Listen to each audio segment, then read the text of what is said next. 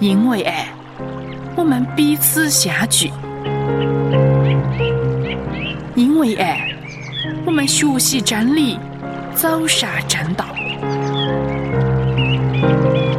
因为爱，我们要把主耶稣的正道传遍人间。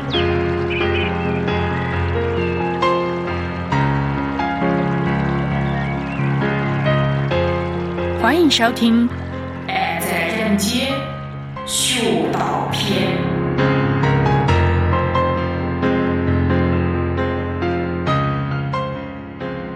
弟兄姊妹平安，我是刘帆，很高兴又能在这里跟你见面，为你主持《夜经与诗经》的节目。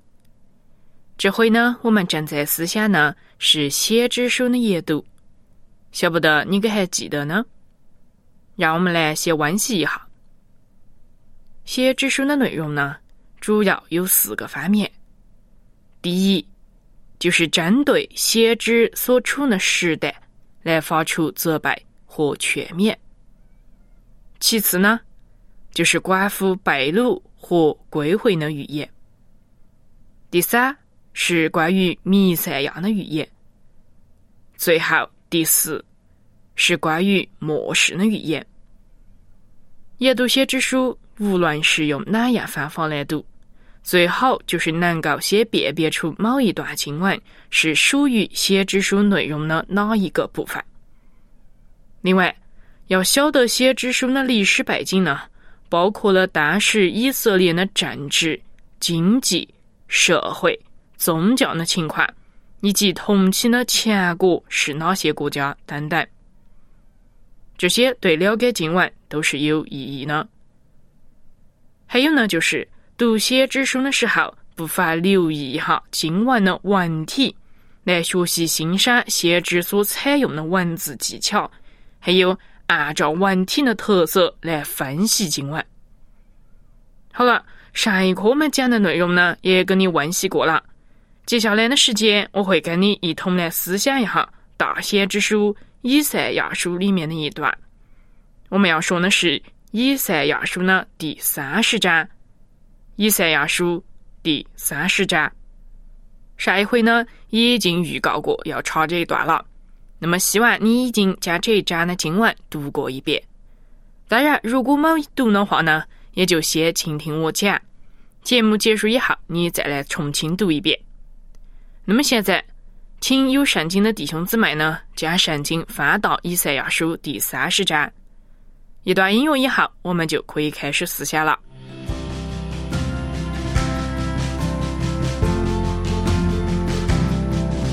学习真道，传扬主爱，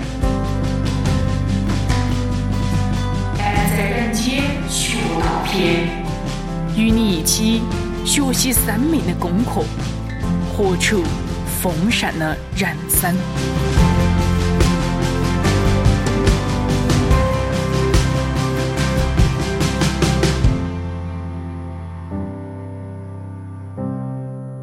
首先呢，我们要决定呢，就是以赛亚书第三十章是属于先知书的哪一部分的内容。那么读过这章经文的弟兄姊妹，大概都可以看得出来，以赛亚书呢第三十章明显不是说到弥赛亚预言呢，也不是说到末日的预言。那么这一章圣经可会是谈到以色列？被掳和回归的预言呢？乍一看来呢，似乎有那么一种可能，因为经文提到属神的儿女以色列人要被追赶，要逃跑。比方说，在三十章的十七节提到说，以赛亚书三十章十七节说道：“一人吆喝，必令千人逃跑；五人吆喝。”你们都必逃跑。另外呢，在以赛亚书呢三十章三十一节又提到以色列人的敌人亚述。不过呢，看清楚一点，你就会发现，圣经虽然提到以色列人要被追赶，但是没说他们要被掳回归的事，更是没提到了。而在三十章三十一节，虽然提到了亚述，但却是说亚述人必因耶和华的声音惊惶，耶和华必用杖击打他。这句经文不是说亚述国得胜的事情。故此呢，我们可以下结论说，以赛亚书第三十章不是论到以色列人被掳和回归的预言。那么剩下呢，就是针对先知时代所发出的责备和劝勉了。所以，以赛亚书呢第三十章的内容，我们肯定这个结论。以赛亚书三十章一节说道：“耶和华说，或哉，这拜年的儿女，他们同谋却不由于我，结盟却不由于我的灵，以致罪上加罪。”接着下来呢，二到十七节都是一连串的责备的内容。不过到了十八节的时候呢。我们又看到，先知改变了责备的口吻，反过来是劝勉安慰的话。十八节说道：“耶和华必然等候，要施恩给你们；必然兴起，好怜悯你们。”而从三十章的十八节以后呢，先知就是这样的劝勉以色列的百姓，而且预言以色列如果悔改，神就要赦免。赐福给他们。总的来说，以赛亚书三十章可以分成两个大段。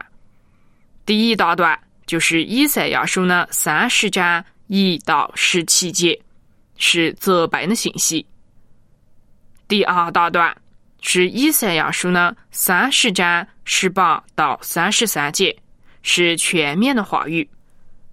那么，先知在这里。到底是针对哪样情况来发出责备和劝勉的呢？从第三十章的经文本身，我们可以看到一点，那就是先知是针对犹大国的人投靠埃及这件事情来说责备的话。但是如果想晓得这一章圣经或者整卷以赛亚书所针对的是哪个时代、怎样的局势？那么就要翻到相关的历史书卷去查考了。以赛亚书开头的一章一节就说到：“当乌西亚、约旦、亚哈斯、西西家做犹大王的时候，亚摩斯的儿子以赛亚得末世，轮到犹大和耶路撒冷。从此可见，以赛亚的讯息。”是在以上的四个皇帝做完的时候发出的，所针对的也就是那几个朝代前后的事情。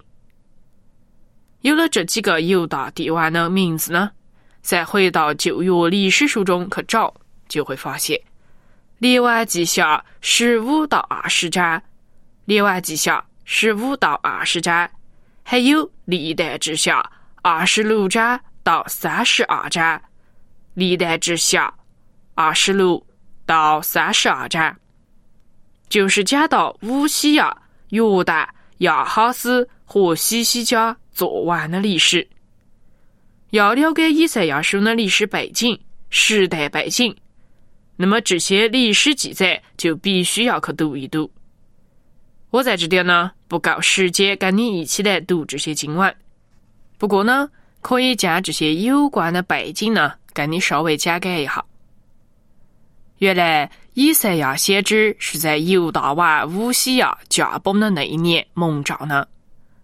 而当乌西亚在位的时候，北国以色列和南国犹大国势本来是相当强盛的。不过呢，两国在国泰民安的时候，却不懂得感谢神、敬畏神，于是呢。神就借着亚述的手来惩罚他们。各种详细的情景我就不多讲了，就说到今天以经文相关的背景来讲一下。到了西西家做完了早期，亚述国将以色列国消灭了，南宫的处境也是岌岌可危。但是面对强敌，犹大国采取了哪样行动呢？他们就是投靠了埃及，与埃及结盟，希望埃及能够助犹大一臂之力，对付亚述。而事实上，从人的角度来看，犹大国这样的决定似乎是妥当没得错呢，甚至是明智之举。因为当时除了亚述以外，埃及就是第二个大的强国，军队众多，兵力也相当雄厚。犹大国要对付亚述，不投靠埃及，投靠哪个呢？难道还坐等着第二伯伯等死不成？环境似乎是不容许他们这样做。环境是那么的咄咄逼人，尤大国走投无路，也就只能是与邻国的强国埃及来结盟。我觉得尤大国当人的处境与我们的生命中不少的境遇有很多的相似之处。曾几何时，我们也碰过咄咄逼人的环境，走投无路的时候，我们觉得很绝望，很失意。我们觉得前面的困难太大了，解决不了。弟兄姊妹啊，你可有遭遇过这种情景呢？那么在这种情况下，你可会怎样的去解决这个问题呢？犹大国的方法，也就是与埃及结盟，但是这个行动却正是以赛亚先知在以赛亚书第三十章中所责备呢。以上我也说过了，从人的角度来看，犹大国与埃及结盟那个决定是不错呢。那么为哪样以赛亚要责备他们呢？从以赛亚书第三十章的经文中，我们就可以看出，以赛亚先知所责备呢，不只是犹大国与埃及结盟这个行动本身，却是这个行动背后所反映出来的这种心态。以赛亚书的三十章一到二节，一到二节说：“耶和华说，祸哉！这百年的儿女，他们同谋，却不由于我；结盟，却不由于我的灵，以致罪上加罪，起身向埃及去，并没求问我，要靠法老的力量加添自己的力量，并逃在埃及的影响。”那么，以上的两节经文很轻松的指出，犹大国与埃及结盟这个决定至少有两个毛病。第一个问题呢，就是他们是在某求问过神的情况下就做了决定了。同谋不由于神，结盟不由于神的灵，起身下埃及去也没求问神。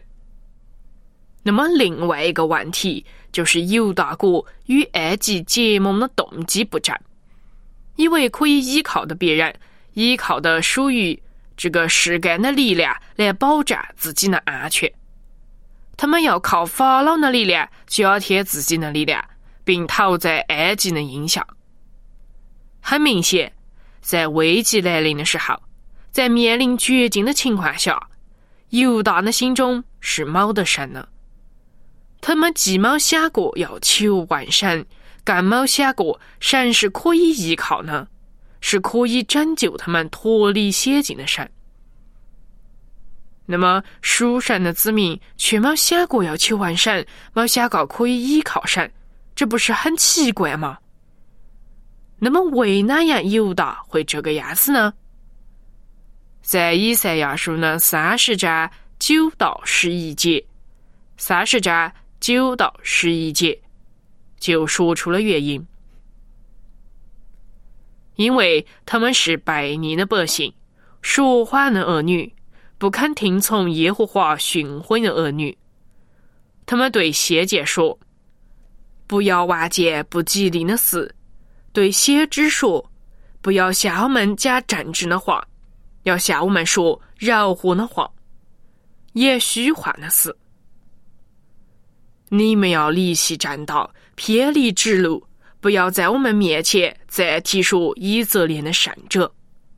原来犹大国之所以没想到要求问神，没想过神是可依靠呢？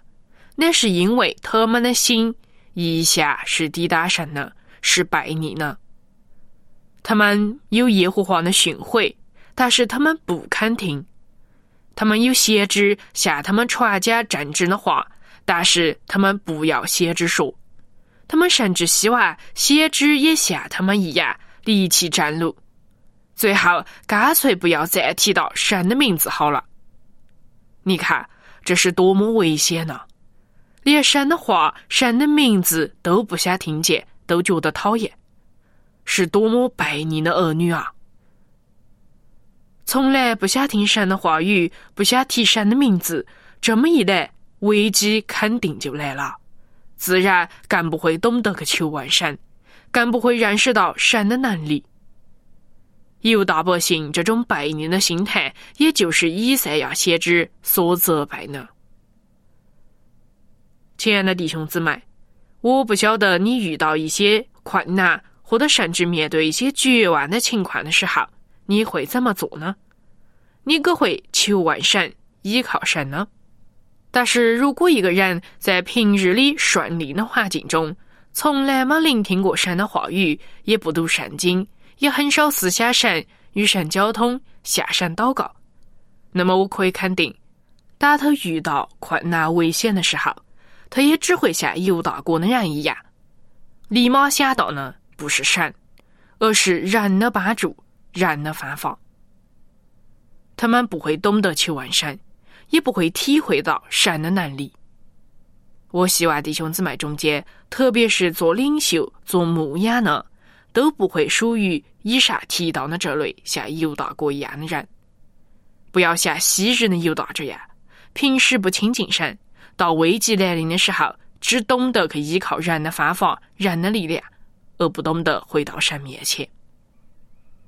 因为这种人的结局是可怜的。以赛亚所责备的犹大哥，昔日投靠埃及，不靠神，结果是哪呢？结果证明了，人是不可靠呢，是靠不住呢。埃及没依照原来的约定上来帮助犹大抵挡亚述，犹大公的处境就更是岌岌可危。其实这种情况也是先知早就预见的了，就在以赛亚书的三十章十六节，三十章十六节，先知就说道：“你们却说。”我们要骑马奔走，所以你们必然奔走。又说我们要骑飞快的牲口，所以追赶你们呢也必飞快。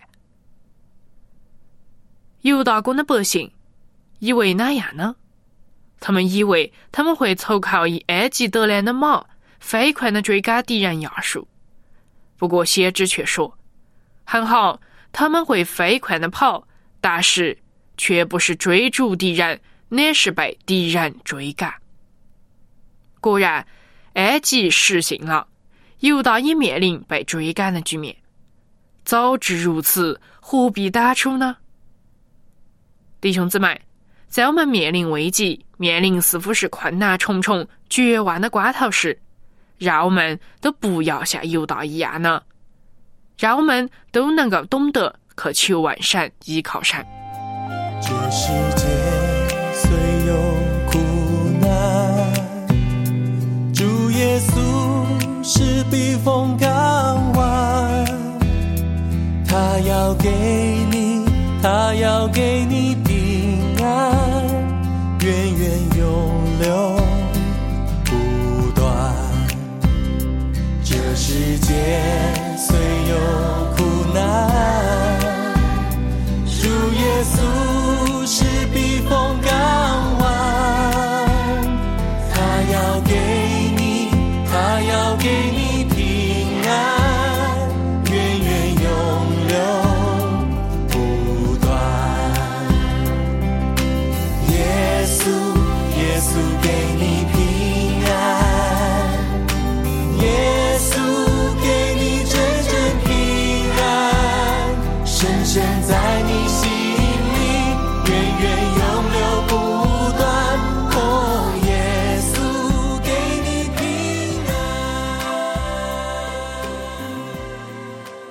先知的讯息是不是只有责备呢？倒也不是。正如圣经在其他地方也说过：“神不长久责备，也不永远还怒。”这是以赛亚书第三十章可以来证实呢。事实上，在责备的那一段经文，也就是三十章一到十七节，先知已经有了劝勉。以赛亚书三十章十五节是一节很熟悉的经文。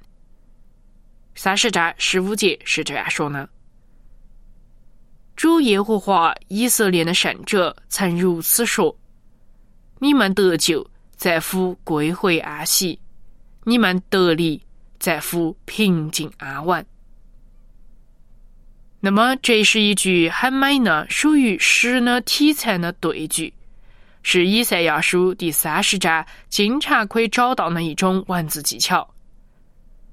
刚才我们看过的几处经文，其实也有对句出现，不过我没提到。就留的弟兄姊妹呢，自己去发掘、去领悟。那么，以赛亚书的三十章十五节的对句，正确的翻译应该是这样的：你们得救在乎归回和安息；你们得力在乎平静和安稳。那么，在直接经文里面，“得救”这个词是与“得力”相对的。是指从敌人手中得着拯救、得着力量、脱离仇敌的手这个意思，而不是指信徒心中的得救、救恩而言呢。另外，归回是与平静相对的。那么，归回是哪意思呢？就是归回到神那里去的意思，是指从已已经完梗的时候来回转。重新呢回到神的怀抱，信靠神，享受在主里面的平静。最后，安息和安稳又是一对。安稳这个词有一个更恰当的翻译，就是信任、相信、相信神、信靠神，不再凭的血气之勇、自我的挣扎，也就会带来安息。以赛亚书三十章十五节的意思，总括一句就是说：犹大国如果要从敌人亚述手中得着拯救，就要从背逆的光景中回转，归回到神的怀抱，相信神，依靠神。这节经文的讯息，其实也是我们每一个信徒需要记住的，在困难患难临到的时候。我们要一起做呢，不是忧郁烦恼，不是像热锅上的蚂蚁一样，不停的想用自己的血气之勇，想要靠的属世的力量来解决问题，而是要来到神的面前交托这些，安静的相信神会指示我们、教导我们一个最好的方法来面对这些困难，来解决这些问题。仰望耶和华必然蒙福。这个真理在以赛亚书第三十章的下半章，也就是以赛亚书三十章十八到三十三节，十八到三十三节是一再的被强调呢。从十八节开始，先知又是用了一连串的对句来提醒属神的子民，耶和华是施恩怜悯的神。来举几个例子。十八节说：“耶和华必然等候，要施恩给你们；必然兴起，好怜悯你们。”二十节说：“主虽然以艰难给你们担饼，以苦难给你担水，你的教师却不再隐藏，你也必看见。”你的？教师还有二十一节，说道：“你或向左，或向右，你必听见后边有声音说：‘这是正路，要行在其间。’”那么，以上读出来呢，相对对称的几节经文都是很宝贵的，是先知提醒犹大国，只要他们回转，只要他们肯求告耶和华神，那么神就必搭救他们。圣经说，耶和华必然等候，必然兴起，要施恩怜悯他的百姓，因为他们不听先知的话，不顺从耶和华的训诲，他让他们遭遇艰难困苦。但是，只要他们回转，先知就要再说话，再担任他们的教师，将神的话语指示给他们，让他们晓得应该怎样行。你或向左，或向右，你必听见后边有声音说：“这是正路，要行在其间。”这是多么宝贵的应许，多么令人安慰的保证啊！其实，任何一个肯相信神、依靠神的人，神都会给他们同样的保证、同样的应许。昔日的犹大哥在背逆神的时候。不但自己也要他们的先知离弃正道，偏离之路。但是当他们回转跪下神，神就饶恕，就不计较过去，重新让他们晓得正路是哪样。上次呢，我跟你讲到过的是《列王记下》十八到二十章，就是讲到犹大王西西亚在依靠埃及这件事情回转过来以后。神与他同在的经历。昔日神怎样带领西西家和犹大国，今日神也要指示信靠他的儿女大行之路、大走之途，以至于即使面对危机，属神的人也不必惧怕，因为有最可靠的引导走在他们的面前，使他们不会走错路。他们必听见日后的声音说：“这是正路。”要行在其间。那么，今天弟兄姊妹中间肯定会有不少的事情是需要我们去面对，需要决定应该怎样做呢？也会有不少的艰难危急的时候，或者是面对功课、开学的压力，或者是面对工作、上司等等，以及婚姻的抉择、家庭的经济这些问题。在种种的情况之下呢？我们各有求问过神，信靠过神，各有借着神的心意去面对问题呢。如果你一下是我行我素，做哪事都是凭自己的聪明和才干的话，那么我盼望今天所讲的以赛亚书第三十章呢这个责备的信息，能给你造成一些借鉴。另外呢，更可以给你一些全面的信息，成为你的鼓励。你的提醒，求神帮助我们，都成为信靠顺服的儿女，凡事听见他说，这是正路，要行在其间。好了，今天的时间到这点了，我们下回再见。愿神赐福给你。